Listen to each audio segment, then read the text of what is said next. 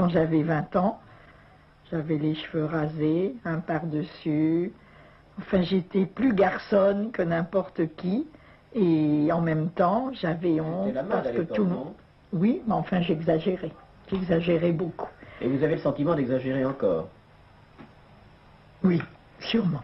Vous croyez qu'il est nécessaire de, montrer, de montrer, euh, de soulever sa perruque pour montrer Oh, mais si une, si une, femme est mal élevée et me fixe pendant 20 euh, minutes et chuchote, euh, enfin, dans l'oreille de son ami ou de son mari, eh bien, je soulève ma perruque, je fais le clown pour qu'elle cesse de me regarder, je me libère d'elle et je n'en ai pas de remords. Et vous voyez, c'est une façon de, la faire cesser de, de vous regarder? Oui, sûrement. Chaque fois, elles ont cessé.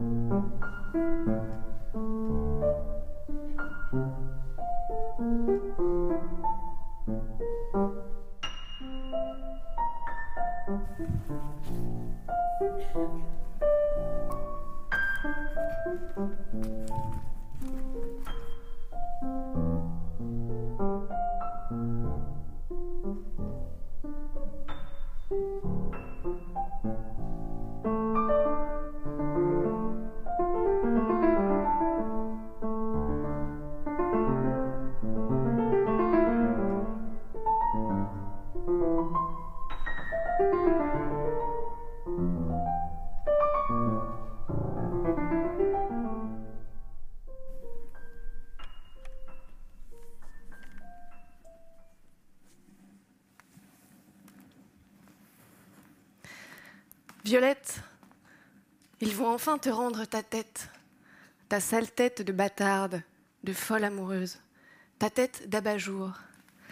Dans l'affamé, tu écris Mon visage est un abat-jour invendable. J'aurais frappé à ta porte.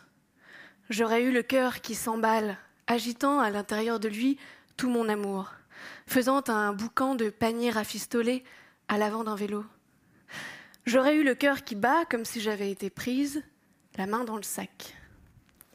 Des yeux édredons et malicieux au bout de mes doigts. Je cours dans la ruelle qui longe la petite église de Faucon par la gauche, une bouteille de Pernod à la main. Au bout, à l'angle, se trouve ta dernière maison. Au premier étage, un balcon fait face aux collines, mais je n'essaye pas de t'imaginer écrire là, car tu préfères les chemins plus loin au cœur de la nature. Tu t'installes sur une chaise de camping, un chapeau de paille sur la tête. Je cours dans la ruelle pour te le dire.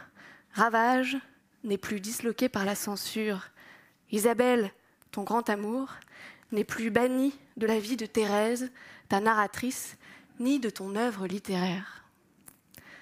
En février 1948, après la publication de deux ouvrages chez Gallimard, Violette le Duc entreprend la rédaction de son livre le plus ambitieux, Ravage. En 1955, alors que l'ouvrage est en lecture, la censure de l'éditeur tombe. L'œuvre que l'autrice désignait comme sa préférée doit paraître dans une version amputée. Un drame personnel pour Violette le Duc, événement qu'elle décrit encore 20 ans après comme un assassinat. En mai 54, Simone de Beauvoir écrit ces mots à le Duc. Chère Violette, j'ai vu que. En gros, il aime beaucoup le livre. Il a fait de grands compliments. Mais il trouve que le début fait longueur. Il n'aime pas en soi la première partie.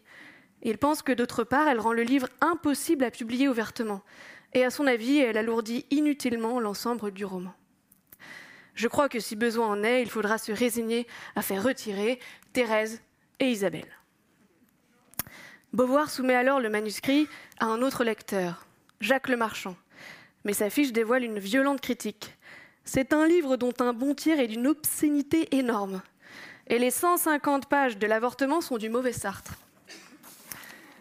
Désemparée, Violette le Duc se confie à Simone de Beauvoir. Tel quel, mon manuscrit est refusé. Le marchand me l'a rendu. Il a été très net et très ferme. Voici ce qu'il m'a dit. Il faut enlever Thérèse et Isabelle, supprimer ou bien atténuer la scène du taxi, la scène dans la chambre, l'avortement est trop long, trop technique, il faut supprimer les sondes. J'ai dit oui à tout ce qu'il m'a demandé, j'étais brisée. En résumé, les éditions Gallimard censurent un viol, un avortement et un amour lesbien. Au fur et à mesure du temps, l'œuvre est démantelée et publiée en morceaux éparses, dans des versions rapiécées et éloignées du projet initial. Violette, ils vont te rendre ta tête, ta sale tête de bâtarde, de folle amoureuse, ta tête d'abat-jour.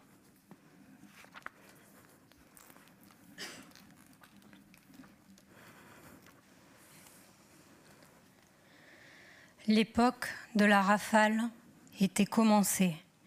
J'étais une retardataire. La nature qui s'exaltait pendant que je dormais m'avait frustrée.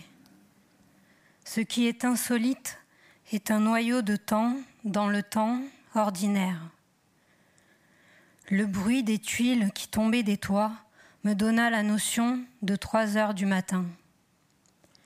Il y avait communication entre cet écrasement et la première faiblesse de la nuit. J'entr'ouvrais mes lèvres pour qu'il s'introduise en moi le vent et sa vitesse. Je suis l'allié de ce carnage dans l'air. Quand le souffle empanaché cessait, je me raidissais dans mon lit pour qu'il revienne. Il revenait. Ce violeur d'espace dévoilait les plaines percé des trouées. Il revenait avec ses troupeaux de cavales, traversant les arbres, fustigeant les nuages, avec ses furies sifflant dans les dormants des portes, avec ses spectres appelant dans les cheminées, avec sa fantasia soulevée de terre, avec ses clapotis dans les volets, avec ses cruautés dans les chaînes, avec ses gigues sur les mers. Il faisait frissonner les eaux, les monts, les terres mes oreilles voyaient. J'entendais la souplesse des lianes et celle des éclairs. Ma porte hoquetait, la plaque de tôle martelait les poussées. Les arrêts valaient des spasmes. Pendant que la rafale s'évanouissait, je voyais dans le noir le soleil noir de la sérénité. Quand il avait propagé dans les arbres la transe, la supplication, la révérence des branches. Il trahissait le calvaire des arbres en s'en allant. Les feuillages qui se remettaient, babilaient, il revenait avec sa hargne, sa passion. Il fonçait sur les arbres en leur faisant jouer la pantomime d'un grand désespoir. Quand il n'était qu'une bouffée de rage, je l'éperonnais pour qu'il rugisse jusque dans les gouffres du Tarn. Je lui offrais le terrain vague de la Sibérie sur mon atlas de poche. Il attaquait et se calmait avec la même soudaineté. Il hurlait, il assommait, il persiflait, il pleurait, il fraudait, il comblait, il décoiffait les cimes, il abattait les champs de blé, il secouait les greniers interloqués, une fourche plantée tombait et se reposait. Dans l'arbre qu'il ne brisait pas, le tumulte se répercutait. Qu'il se dresse avec la cohorte des chevaux emballés. Je l'ai excité. Il a détroussé les steppes. Il a chevauché jusqu'en Asie. Tout à coup, il n'a pas craché plus loin qu'un chat. Je me levai, j'ouvris ma fenêtre, je m'offrais à lui, comme on offre sa poitrine au peloton d'exécution. Je n'ai pas reçu l'armée obstinée en pleine poitrine, parce que je n'étais pas dans le sens du vent. Je désirais être sculpté par lui, être caressé de froideur. Je désirais le souffle de l'aventurier sur mes paupières. Il passait devant ma fenêtre ouverte. Les façades des maisons, de trois heures du matin, avaient des méplats qui annonçaient que l'aube venait avec son cortège de lenteur, de lueur et son œil rose écarquillé. Il tournait en dément sur la place publique. Un chiffon de papier dans le vent est un martyr indécis. Il va dans le ruisseau, il n'y va pas. Il va dans l'égout, il n'y va pas. Un chiffon de papier est enjolé, roulé, repris, délaissé. Après le départ du vent, on entendait un tintement d'argenterie dans le feuillage d'un jardin privé. J'ai attendu de lui d'autres folies. J'avais plus soif d'espace que lui. Il avait été anéanti, debout, devant la fenêtre ouverte, témoin de la docilité d'une ville éventée qui revenait à elle-même. Je décidai de passer ma prochaine nuit au collège, ce qui avançait ma rentrée de Pâques d'une soirée. Le vent m'avait poussé hors du toit familial. Ma mémoire s'aérait. Violette, ils vont enfin te rendre ta tête, ta sale tête de bâtarde, de folle amoureuse. Alors, dans le craquement et le tremblement, toutes les Thérèse et Isabelle quittent la poche intérieure d'une édition de consolation, les sous le manteau, pour rejoindre Ravage et reprendre enfin la place que tu leur avais faite dans le monde. Quand Thérèse et Isabelle étaient qualifiées d'obscènes par tes éditeurs, tu répondais que l'obscénité, c'est s'attarder sur les choses. Ce n'est pas ce que tu fais en littérature. Tu viendras tous les soirs Tous les soirs. Nous ne nous quitterons pas Nous ne nous quitterons pas. Tu dis Le début de Ravage n'est pas sale, il est vrai. Il salira celui qui veut être sali. C'est de l'amour, ce sont des découvertes. Thérèse et Isabelle sont toutes neuves. Elles s'aiment dans un collège pendant trois jours et trois nuits. Elles ne voient pas le mal. La censure le verrait-elle où il n'est pas? Thérèse et Isabelle sont trop authentiques pour être vicieuses, il n'y a pas de vice. En réalité, à travers cette censure, la société disait que l'éducation sexuelle ne devait pas se faire entre jeunes filles, car elle pourrait donner des élèves libres et actives, des doigts comme des hôtes, des sexes qui invitent et qui happent, des pieuvres dans le ventre. Je ne t'offrirai pas les fadaises que tu me demandes. Tais-toi, serre-moi. Tu es un village de 500 âmes. Je suis un village de 500 âmes. Serre. La langue que tu crées remet nos nuits dans leurs draps, nos culs dans les mains de nos amantes, nos cœurs, nos amours, nos sentiments au plus près du brûlant de la terre enveloppe de zéphyr nos jambes. Elle mit ma tête dans ses mains, comme si j'avais été décapitée. Elle ficha sa langue dans ma bouche. Elle nous voulait osseuses, déchirantes. Nous nous déchiquetions à des aiguilles de pierre. Installe des rumeurs de taffetas au creux des mains. Révèle les toiles d'araignée tissées entre nos cuisses par ton encre. Elle est une balafre de folie au-dessus de l'œil qui la lit, Combien de fois ai-je entendu ce titre, Thérèse et Isabelle, prononcé par des lèvres bouleversées par le passage des trois mots? Il paraît que tu te masturbais pour retrouver dans ton écriture la sensation physique.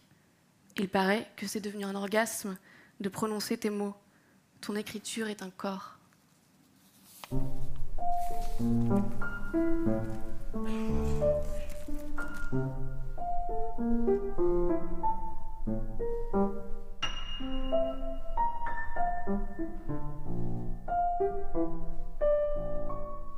J'ai été interne, enfin je l'avais été enfant au collège de Valenciennes. Et ensuite je suis allée au collège de Douai. Et c'est là que j'ai rencontré Isabelle.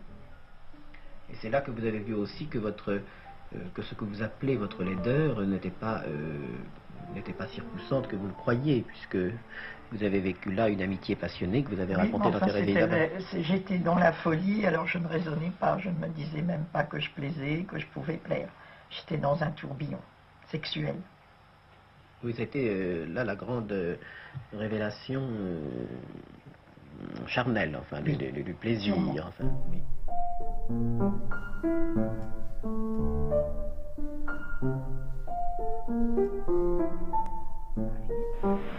Fini Isabelle, fini pour toujours. Dans le train, je me tourmentais. J'avais de quoi Quel scandale là-bas. J'avais nié, j'avais nié, mais enfin, avait été révélé. Je ne pouvais pas m'en sortir. Ma mère m'attendait à la gare, je me disais encore un interrogatoire, encore plusieurs interrogatoires. J'arrive, à peine descendu du train, je la reconnais entre tous. Elle était au premier rang, très belle, très élégante, très astiquée comme toujours. Je pose ma valise à ses pieds, je l'embrasse, je lui dis que tu es chic aujourd'hui. Elle n'a jamais reparlé du collège de Douai, de mon renvoi, du scandale là-bas.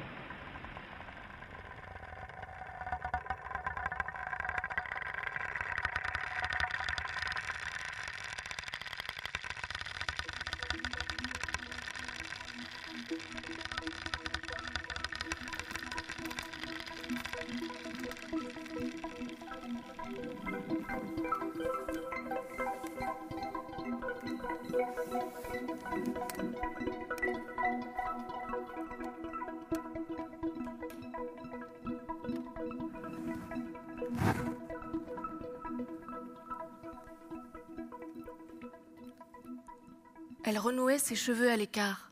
Son coude aérait mon visage. J'attendais. La main se posa sur mon cou. Un soleil d'hiver blanchit mes cheveux. La main suivait les veines, descendait. La main s'arrêta. Mon pouls battait contre le mont de Vénus de la main d'Isabelle. La main remonta. Elle esquissait des cercles. Elle débordait dans le vide. Elle élargissait les ondes de douceur autour de mon épaule gauche pendant que mon épaule droite, sur l'oreiller, était abandonnée à la nuit que zébraient les respirations des élèves. J'apprenais le velouté dans mes os, l'aura dans ma chair, l'infini dans mes formes. La main traînait, emmenait des rêves de linon. Le ciel mendie quand on vous caresse l'épaule. Le ciel mendiait. La main remontait, ajustait une guimpe de velours jusqu'à mon menton. La main persuasive redescendait, appuyait, décalquait les courbes. À la fin, ce fut une pression d'amitié. Je pris Isabelle dans mes bras. Je m'ébrouais de reconnaissance. Je lissais ses cheveux. Elle lissait les miens. Vous me voyez? dit Isabelle. Je vous vois. Et vous pleurez? dit-elle avec anxiété. Je vous aime, je ne pleure pas. Je conduisis la main jusqu'aux larmes rares de la joie. Sa joue hiverna au creux de l'aine. Je braquai ma lampe de poche et je vis ses cheveux répandus. Je vis mon ventre pleuvant la soie. La lampe glissa. Isabelle donna un coup de barre. Nous nous épousions en surface avec des crocs dans notre peau, des crins dans nos mains. Nous tanguions sur les dents d'une herse. Nous nous mordions, nous malmenions les ténèbres. Nous avons ralenti. Nous sommes revenus avec nos panaches de fumée, avec nos ailes noires aux talons. Isabelle bondit hors du lit. D'une main, elle m'étendit sur le dos, de l'autre, elle me chagrina avec la lumière jaunâtre de la lampe de poche. Je me cachais dans mes bras. Elle voyait notre avenir dans mes yeux. Elle regardait l'instant suivant et le retenait dans son sang. Elle revint dans le lit, elle me convoita avec des doigts de chercheur d'or. Je la flattais. Je préférais l'échec au préparatif. Faire l'amour dans une bouche me suffisait. Deux pinceaux se promenèrent dans mes replis. Mon cœur battait dans une taupinière. Ma tête était pleine de terreau. Soudain, tout changea. Deux doigts contrariants me visitaient. Que la caresse est magistrale, que la caresse est inévitable. Je me voulais spacieuse, pour le seconder.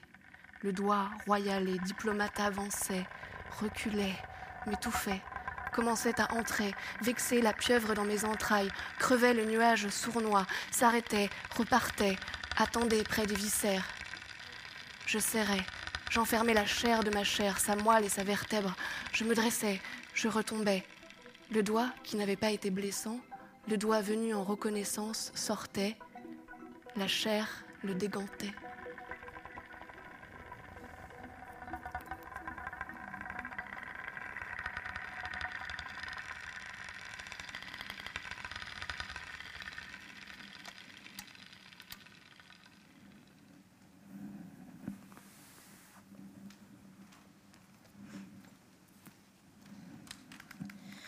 Je veux trop.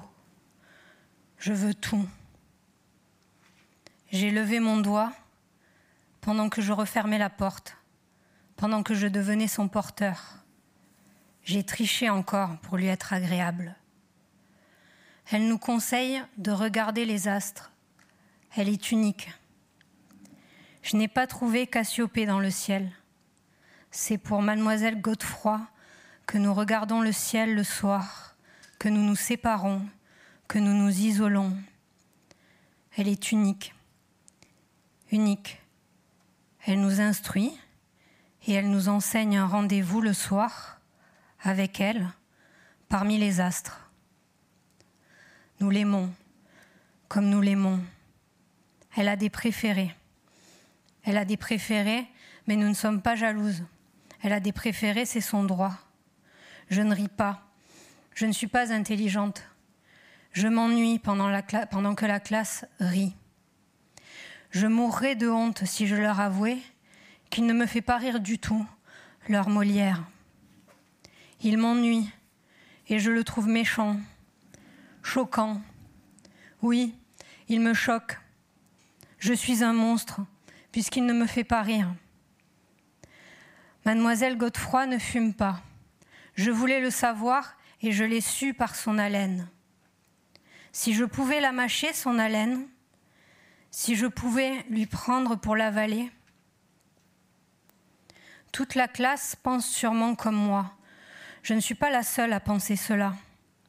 Je marche sur la pointe des pieds. Je suis folle. Je voulais briller par une dictée, mais je suis triste.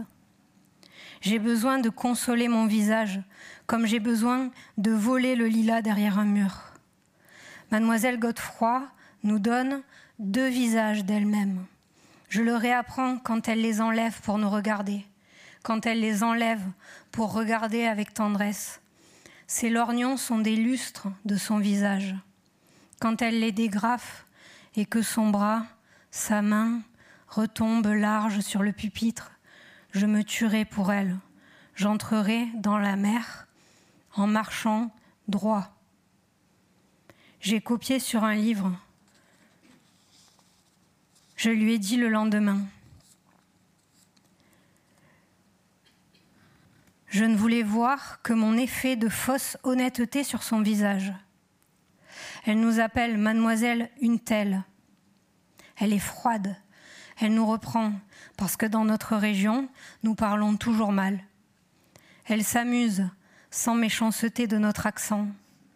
Mon tour est arrivé, je serai son porteur. Quand je m'anime, maman me dit Tu t'uses, tu t'uses. Plus tard, tu le regretteras. Je ne le regretterai pas. Elle est belle, la voix des professeurs. Elle est belle à travers les portes, parce que je me suis reculée. Je suis dans le collège et je n'y suis plus. Je ne suis plus une élève. Je porte le sac de mademoiselle Godefroy je suis détachée des autres. On travaille dans toutes les classes du collège. C'est bon de sentir le travail des autres. C'est bon de voir le jardinier tout seul dans la cour. C'est bon de regarder un vieux jardinier. C'est du propre. Ouvrir un sac. J'ai ouvert son sac à main. Je me rapproche d'elle pendant que je touche le fermoir et que je tourne les boules de nacre. J'ai honte quand je le referme. Son fermoir est bruyant. Ce n'est pas tout à fait un claquement des lèvres, mais c'est presque cela. Je suis moins mal élevée que l'objet. Quand maman me dit je te pardonne, ce n'est pas plus doux que le mouchoir de Baptiste de mademoiselle Godefroy. C'est vraiment très gentil, la Baptiste. Son mouchoir fond dans ma main. Le jardinier aura vu que je fouille dans le sac. Il l'aura vu pendant qu'il prisait. Je ne peux pas me retenir. Je ne peux pas. Il faut que je touche ces petits objets. Je suis hébétée. Cela finira par un scandale. Je ne peux pas me retenir. Il faut que je mette encore ma main dans le sac de mademoiselle Godefroy, au fond, tout au fond, le plus au fond possible.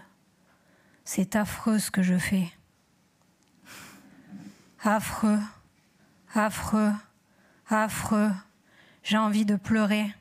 Ce n'est pas pour voler, ce n'est pas par curiosité. C'est comme si nous nous promenions ensemble. J'aurais mis ma main au fond, tout au fond de la poche de sa jaquette. Je marcherai à côté d'elle. Je ne serai pas une élève. Je serai son amie. Ma main n'est pas gantée. Pourtant, je la dégante en la sortant du sac de mademoiselle Godefroy. Ma mère dit que les nids sont des ventres. J'ai mis ma main dans un ventre. Le sac à main de mademoiselle Godefroy est un nid. Il ne fume pas la terre. Il saupoudre comme grand-mère saupoudrait ses tartes. Je n'ai pas fouillé. J'ai touché son mouchoir. Je n'ai rien fait de mal. Je n'ai rien fait de mal. Isabelle me tira en arrière. Elle me coucha en travers de l'édredon. Elle me souleva. Elle me garda dans ses bras. Elle me sortait d'un monde où je n'avais pas vécu pour me lancer dans un monde où je ne vivais pas encore. Les lèvres entr'ouvrirent les miennes, mouillèrent mes dents que je serrais. La langue trop charnue m'effraya, le sexe étrange n'entra pas. J'attendais, absente et recueillie. Les lèvres se promenèrent sur mes lèvres. Mon cœur battait trop haut et je voulais écouter ce scellé de douceur, ce frôlement neuf. Isabelle m'embrasse, me disais-je. Elle traçait un cercle autour de ma bouche. Elle encerclait le trouble. Elle mettait un baiser frais dans chaque coin. Elle déposait deux notes piquées. Elle revenait. Elle hivernait. Mes yeux étaient gros d'étonnement sous mes paupières. La rumeur des coquillages, trop vaste. Isabelle continua.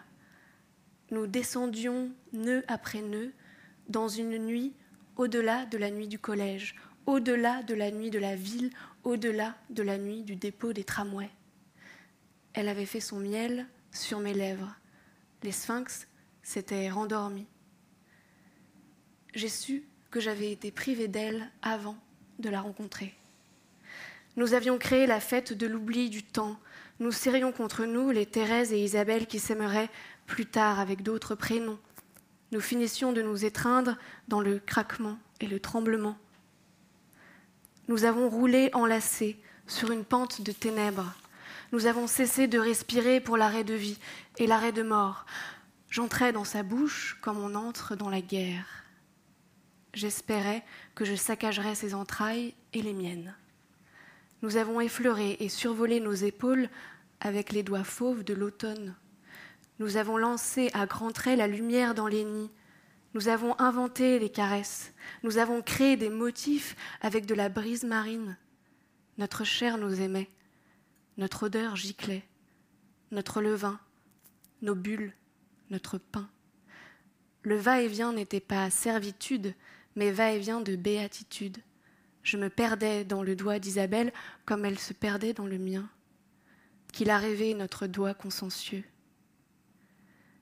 La vague vint en éclaireur. Elle grisa nos pieds. Elle se reprit. Des lianes se détendirent. Une clarté se propagea dans nos chevilles. Ce déferlement de douceur me finit. J'avais les genoux en cendres.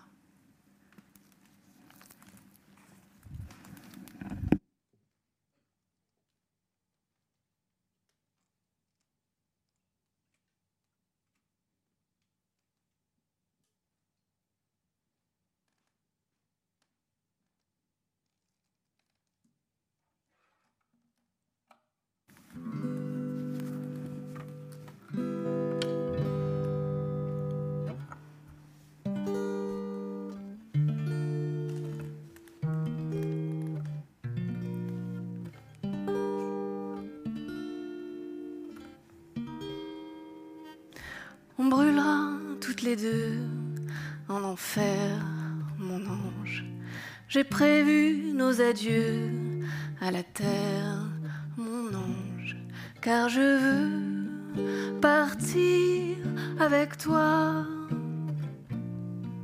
Je veux mourir dans tes bras,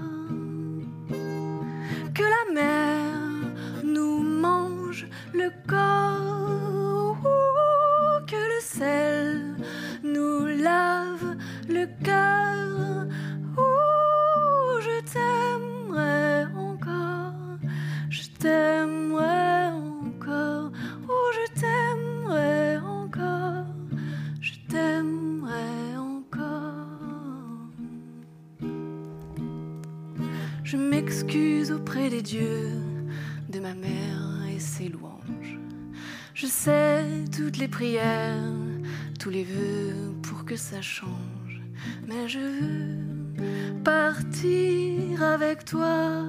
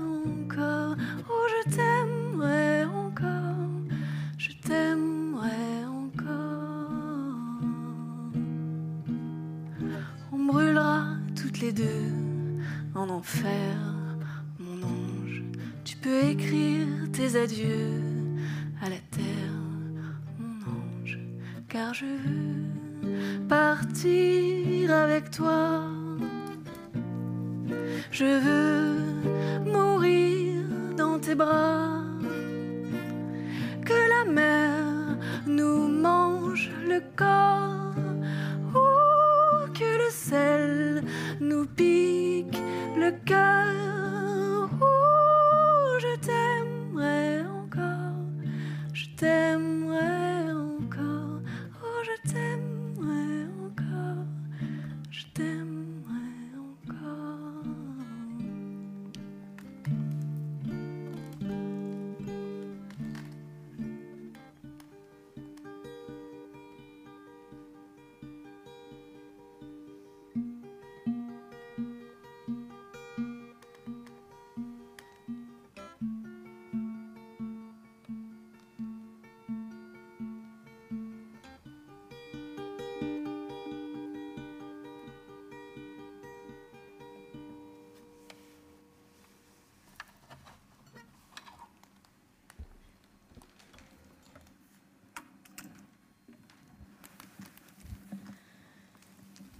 Isabelle nous avait rattrapés dans l'escalier. Je la déteste. Je veux la détester. Je serais soulagée si je pouvais la détester davantage. Demain, je l'aurai encore à ma table de réfectoire. Elle préside. Elle préside la table où je mange au réfectoire. Je ne pourrai pas changer de table son petit sourire en biais quand j'arrive en retard. Je lui ai aplati son petit sourire en biais. Ce cran naturel, ce cran naturel, je lui aplatirai aussi. J'irai chez la directrice s'il le faut, mais je changerai de table au réfectoire.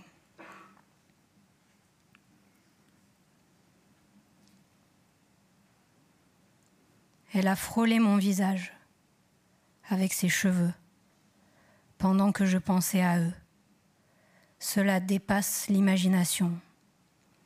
Elle a rejeté sa chevelure pour me l'envoyer au visage. J'ai eu sa masse de cheveux sur mes lèvres. Elle ignorait que j'étais derrière elle et elle m'a lancé ses cheveux au visage. Elle ignorait que j'étais derrière elle et elle m'a dit Pardon. Ce n'est pas croyable.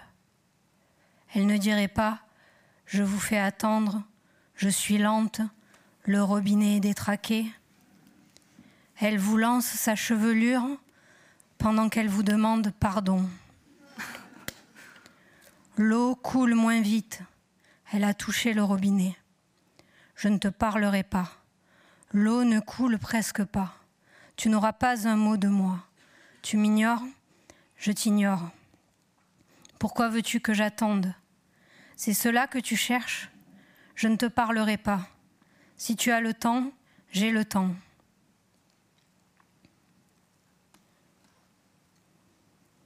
Je vous retrouve, vous, Objet abandonné. Mon lit n'est plus mon lit. Vous me servirez, objet. Sinon, je vous broierai. J'ai un musée de reliques dans le box en face du mien. Elle a dit c'est assez. Maintenant est une nuit de barricade. Son odeur m'appartient. J'ai perdu son odeur. Rendez-moi son odeur. Dort-elle? Oui, elle dort dans la tombe qu'il y a dans son lit. Elle jouit du néant sur l'oreiller. Elle me renvoie, elle m'a tout pris. Je ne peux pas me reposer sur ce qui n'existe plus. Je rongerai les barreaux de mon lit. Je mordrai le savon. Je mâcherai le dentifrice. Je me grifferai. Je me punirai. J'allume. J'éteins. J'allume, j'éteins. Je lui signale jusque dans mon sommeil que je veille, que je l'attends, j'allume, j'éteins, je veux détourner sa respiration, je veux la revoir.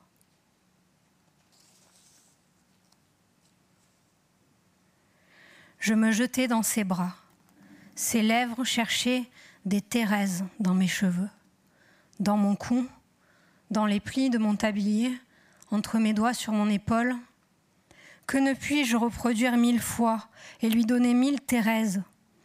Je ne suis que moi-même, c'est trop peu. Je ne suis pas une forêt, un brin de paille dans mes cheveux, un confetti dans les plis de mon tablier, une coccinelle entre mes doigts, un duvet dans mon cou, une cicatrice à la joue m'étofferait. Pourquoi ne suis-je pas la chevelure du sol pour sa main qui caresse mes cheveux? J'encadrai son visage.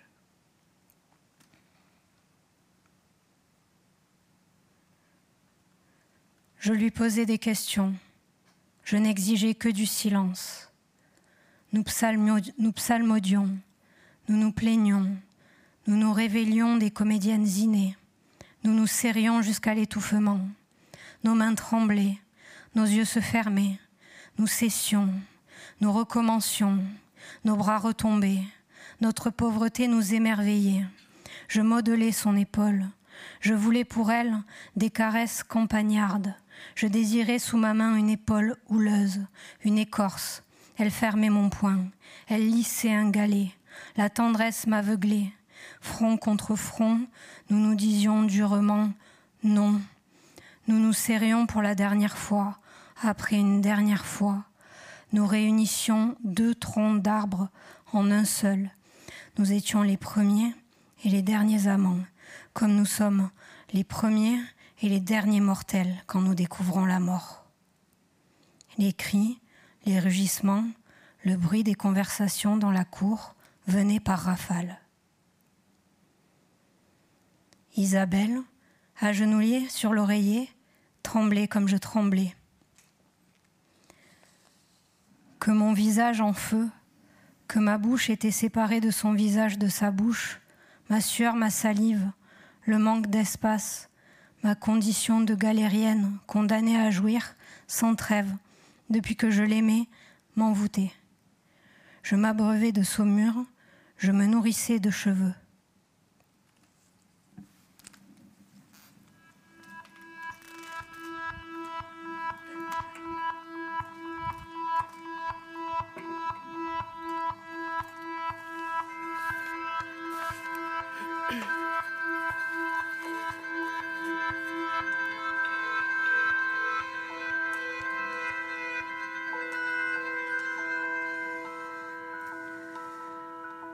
Je me souviens de mes arrivées à 6 heures du soir en hiver. Cécile m'attendait. Je sautais sur le quai et dans la nuit je la cherchais comme elle me cherchait de mémoire. On entendait déjà hors du village l'essoufflement de la locomotive.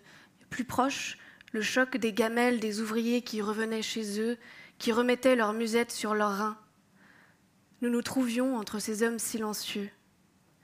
J'attirais Cécile par les revers de sa jaquette de bure. Ma joue aimait son vêtement plus qu'elle-même. Une frontière glissait dans l'obscurité quand le train repartait, s'annonçait à la nuit devant lui avec son souffle court. Je tournais la tête du côté de la campagne, tranchée par les rails, et dans les compartiments, Les quelques voyageurs me semblaient valeureux parce qu'ils poursuivaient le voyage et qu'ils donnaient de leur présence aux arbres, aux plaines auxquelles j'enviais, malgré Cécile retrouvée, leur solitude, leur fidélité au froid, aux ténèbres. Quand je serai en terre, quand ma dépouille en aura fini avec la pourriture, je demande à être parmi d'autres une branche d'arbre en hiver. Une femme descendra peut-être du train, serrera la main de celle qu'elle aimera, aura peut-être une échappée de nostalgie vers la campagne dans laquelle je serai du bois noir. Nous traversions la voie. Chacun repartait dans sa nuit particulière. Nous nous taisions jusqu'à la maison. Mais si nous rencontrions le désert dans le chemin, nous en profitions. Nous nous arrêtions, nous écoutions sur d'autres routes les craquements du sol gelé sous les souliers. Nous entendions l'éloignement du tombereau, des jurons, des coups de fouet. Nous trébuchions parfois sur des crêtes de boue sculptées dans les ornières. Cécile jetait ma valise dans l'herbe sèche dont le froissement évoquait l'été, le fourrage, les granges. Nous nous embrassions avec angoisse et sauvagerie. La chaleur de notre bouche nous surprenait. L'herbe grelottait contre nos chevilles. J'ai proposé souvent à Cécile une prise rapide, jouissant à l'avance de ma main transie et cachée de la chaleur, imaginant sans le préciser le tabernacle de l'intimité. Cécile ne voulait pas, elle pensait à sa réputation. J'y suis presque parvenue par ruse et par traîtrise. Je lui ai dit que ma chaussure me blessait. Je me suis assise sur un tas de gravier. Elle est venue, elle s'est penchée. Le clair de lune étonnait le passage. Les arbres, prédicateurs menaçants, nous ont vus. On vient, a halté Cécile. Cécile n'avait pas éteint les lampes à abat-jour. L'hospitalité était providentielle quand nous entrions dans sa maison. Elle faisait ce qu'elle pouvait pour tenir le printemps en été et l'hiver. Et comme la maison était exposée au nord, elle allumait le poêle au printemps et en été. Le confort nous isolait. La lumière artificielle étant à cette époque notre lumière préférée, Cécile, par prudence et par raffinement, fermait les volets, éclairait les coins avant de venir m'attendre sur le quai. Tu ne t'es pas trop ennuyée, dit-elle. À la fin, je me désole de t'infliger toujours les mêmes voyages, ce que tu dois en avoir assez du paysage, des arrêts. J'étais seule dans le compartiment. J'ai lu.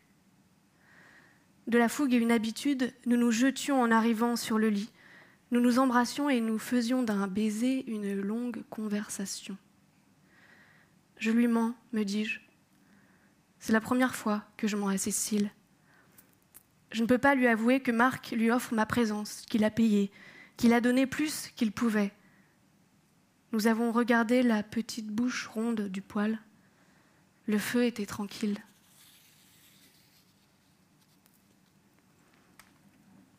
En 1954, tu es prête à faire exister tous les ravages en littérature, comme une scène de viol dans un taxi, censurée elle aussi, où ta lucidité dans l'écriture rappelle une King théorie. Tu écris Il a plongé dedans son arme, j'avais préféré céder plutôt que mourir. Ravage est un roman sur l'amour et la violence. La violence dans le corps de Thérèse semble parfois se constituer en langage afin d'assurer sa répétition, et assurer qu'elle fait partie du langage amoureux et sexuel. J'ai parfois étouffé face à tant de brutalité. J'étais consolée par la douceur de Cécile et son refus de cette fureur dans sa relation avec Thérèse. Ravage, c'est la violence qui traverse les corps, court les veines, est produite et reproduite, provoquée et attendue parfois. C'est aussi un langage amoureux qui résiste en réaffirmant son chant attentif et soigneux. Ta langue littéraire est un enfant des rues, trop honnête, qui embarrasse Saint-Germain. Les grands boulevards de la Madeleine à la République me font peur. Leur vie m'oppresse. Je me promène seule, je prends ce qui vient. Trop de boutiques, trop de promeneurs, trop d'odeurs, trop de voix, trop de bruit, trop de couples. Violette, tu n'es pas stratège, cheval de Troie, ta subversion n'est pas un projet, contre un ennui bourgeois. Ton audace n'est pas un but d'elle-même. Et c'est bien toi qu'une censure misogyne qui n'aime pas les pauvres frappe en 1954.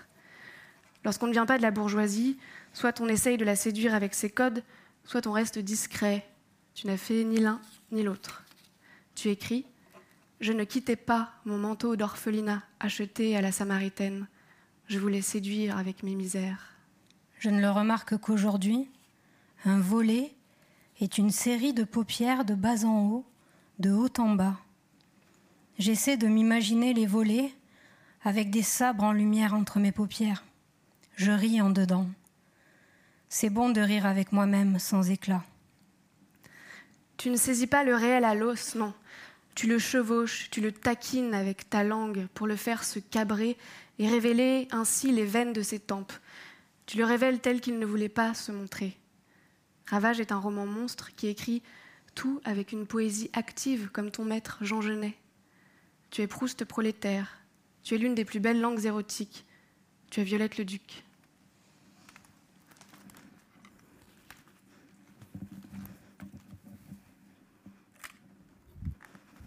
Je prends un petit couteau.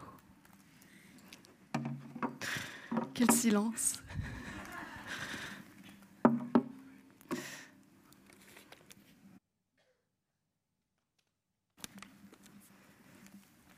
Vous entendez la guitare dans la salle?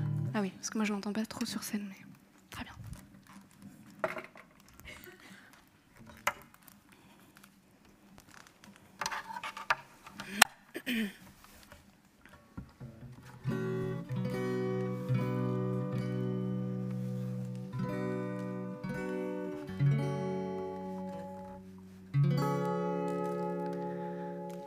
Nous sommes de drôles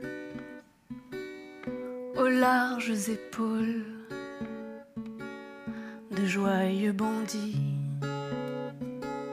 sachant rire et battre, mangeant comme quatre, buvant comme dix, qu'envie dans des litres, nous cognons aux vitres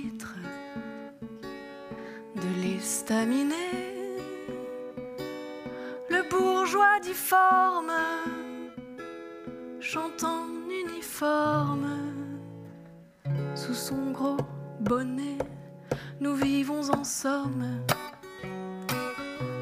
On est honnête homme, on n'est pas mouchard.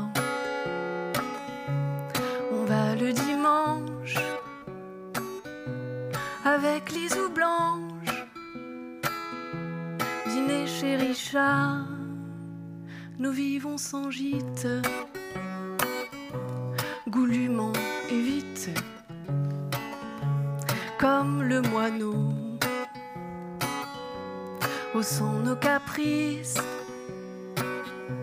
jusqu'aux cantatrices de chez Beau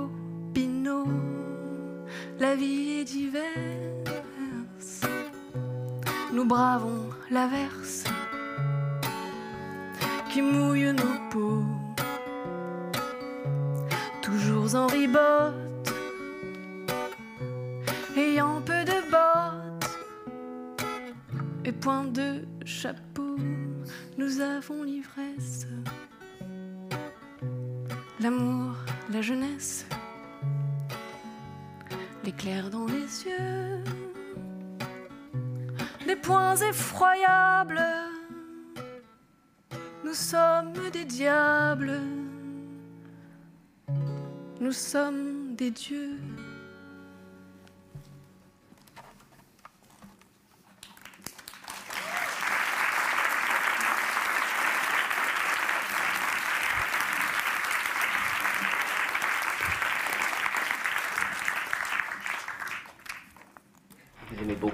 Beauvoir, euh, toute votre œuvre en témoigne, et notamment La folie en tête.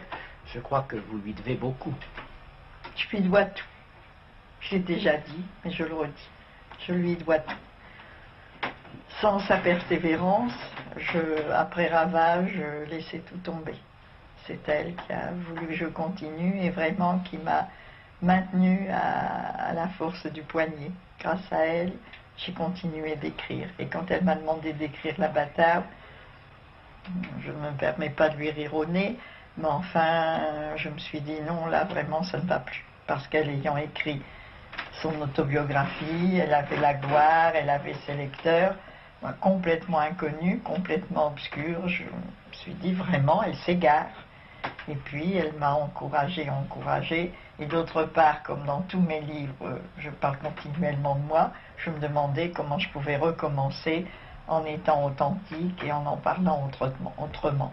Puis j'ai persévéré, mais grâce à elle.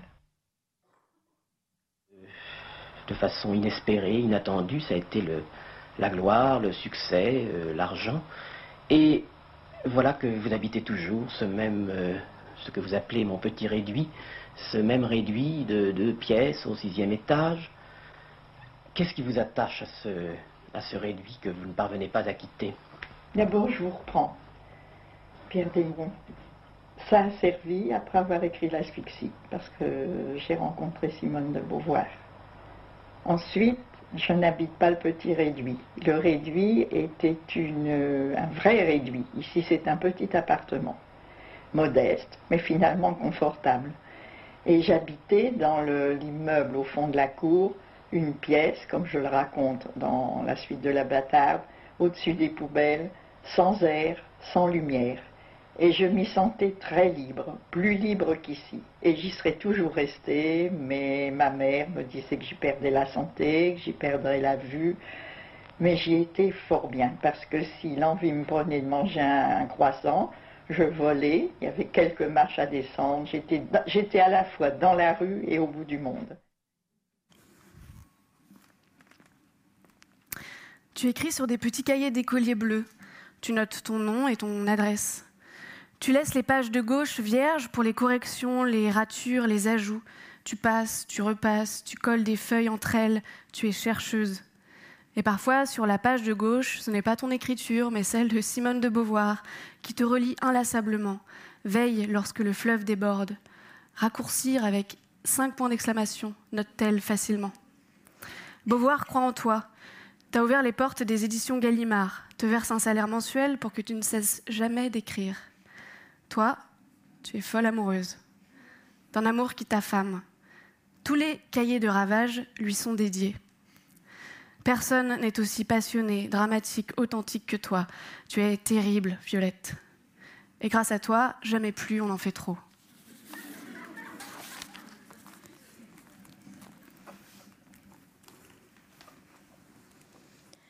Si je la prends à la gorge, si je la maltraite, Cécile confond ma rage et mes déchirements avec une, impatience d'amoureuse. Le malentendu devient une routine. Le matin, je me lève avec elle, je lui prépare son petit déjeuner, je l'accompagne jusqu'à la grille, je lui fais des signes avec la main, mais dès qu'elle disparaît, je monte les marches du perron avec légèreté. Je suis libre. Je fume ma première cigarette. Je consulte souvent le réveil. Elle m'exaspère, et je la veux. Je souhaite son retour et son exactitude à midi moins le quart. Je lui cueille une rose, je la mets dans l'eau, afin d'être prête, cinq minutes avant son arrivée, mais je massacre la rose. Je l'enfouis dans ma poche pendant que je vais à sa rencontre. Elle joue du piano à midi, je me sauve dans notre chambre pour ne pas la complimenter. Je cache mon visage dans sa serviette éponge humide. Si elle m'appelle, je viens, puisque c'était ce que je souhaitais. Mais je, mais je lui dis que j'étais au jardin, que je n'ai rien entendu, que c'est le hasard.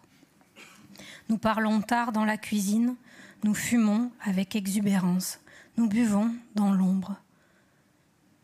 Nous rangeons la vaisselle sale dans l'évier. Nous nous mettons à la fenêtre, nous respirons la froideur des étoiles, nous boudons la lune ou bien nous admirons ses mantilles, nous épions le chat, nous écoutons les allées et venues du chien, un oiseau remue, le cœur d'un arbre bas, nous croyons que la nuit frissonne pour nous. Ils éteignent au loin, une maison fond dans les ténèbres. Le coassement des grenouilles s'égaye.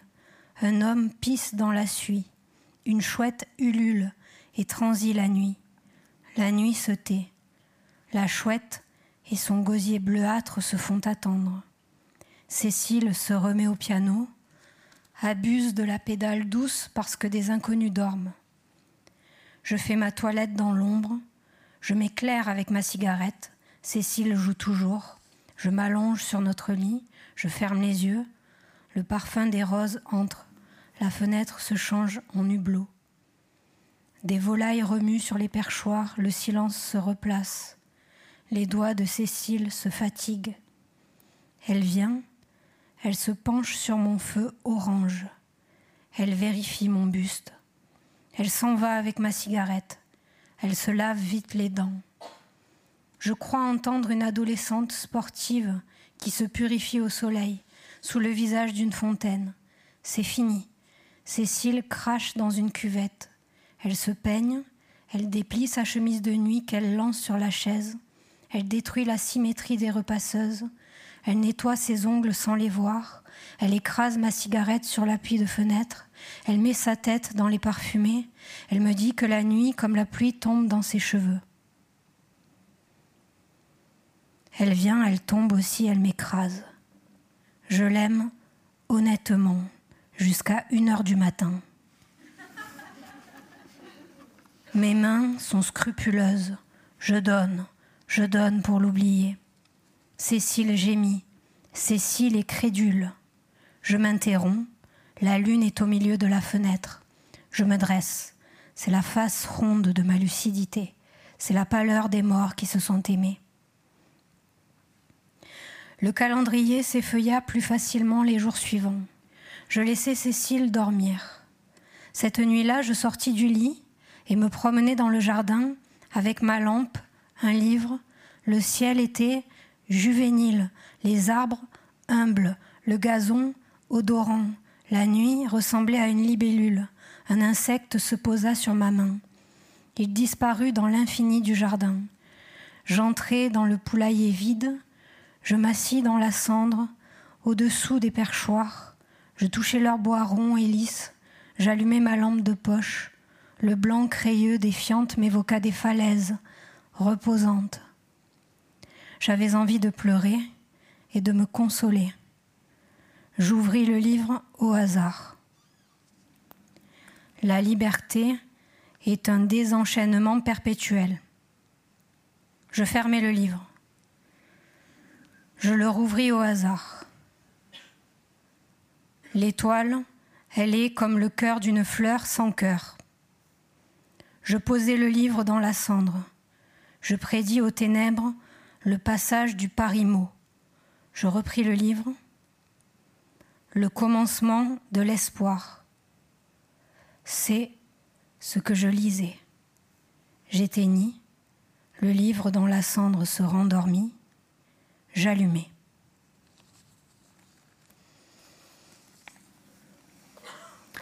Chacune de tes phrases fait s'ouvrir un petit esprit sur la peau de ton lecteur, un petit esprit sur le trottoir d'en face. Tu dévoiles le monde et son humanité. Ravage est un roman unique dont les morceaux sont désormais rassemblés.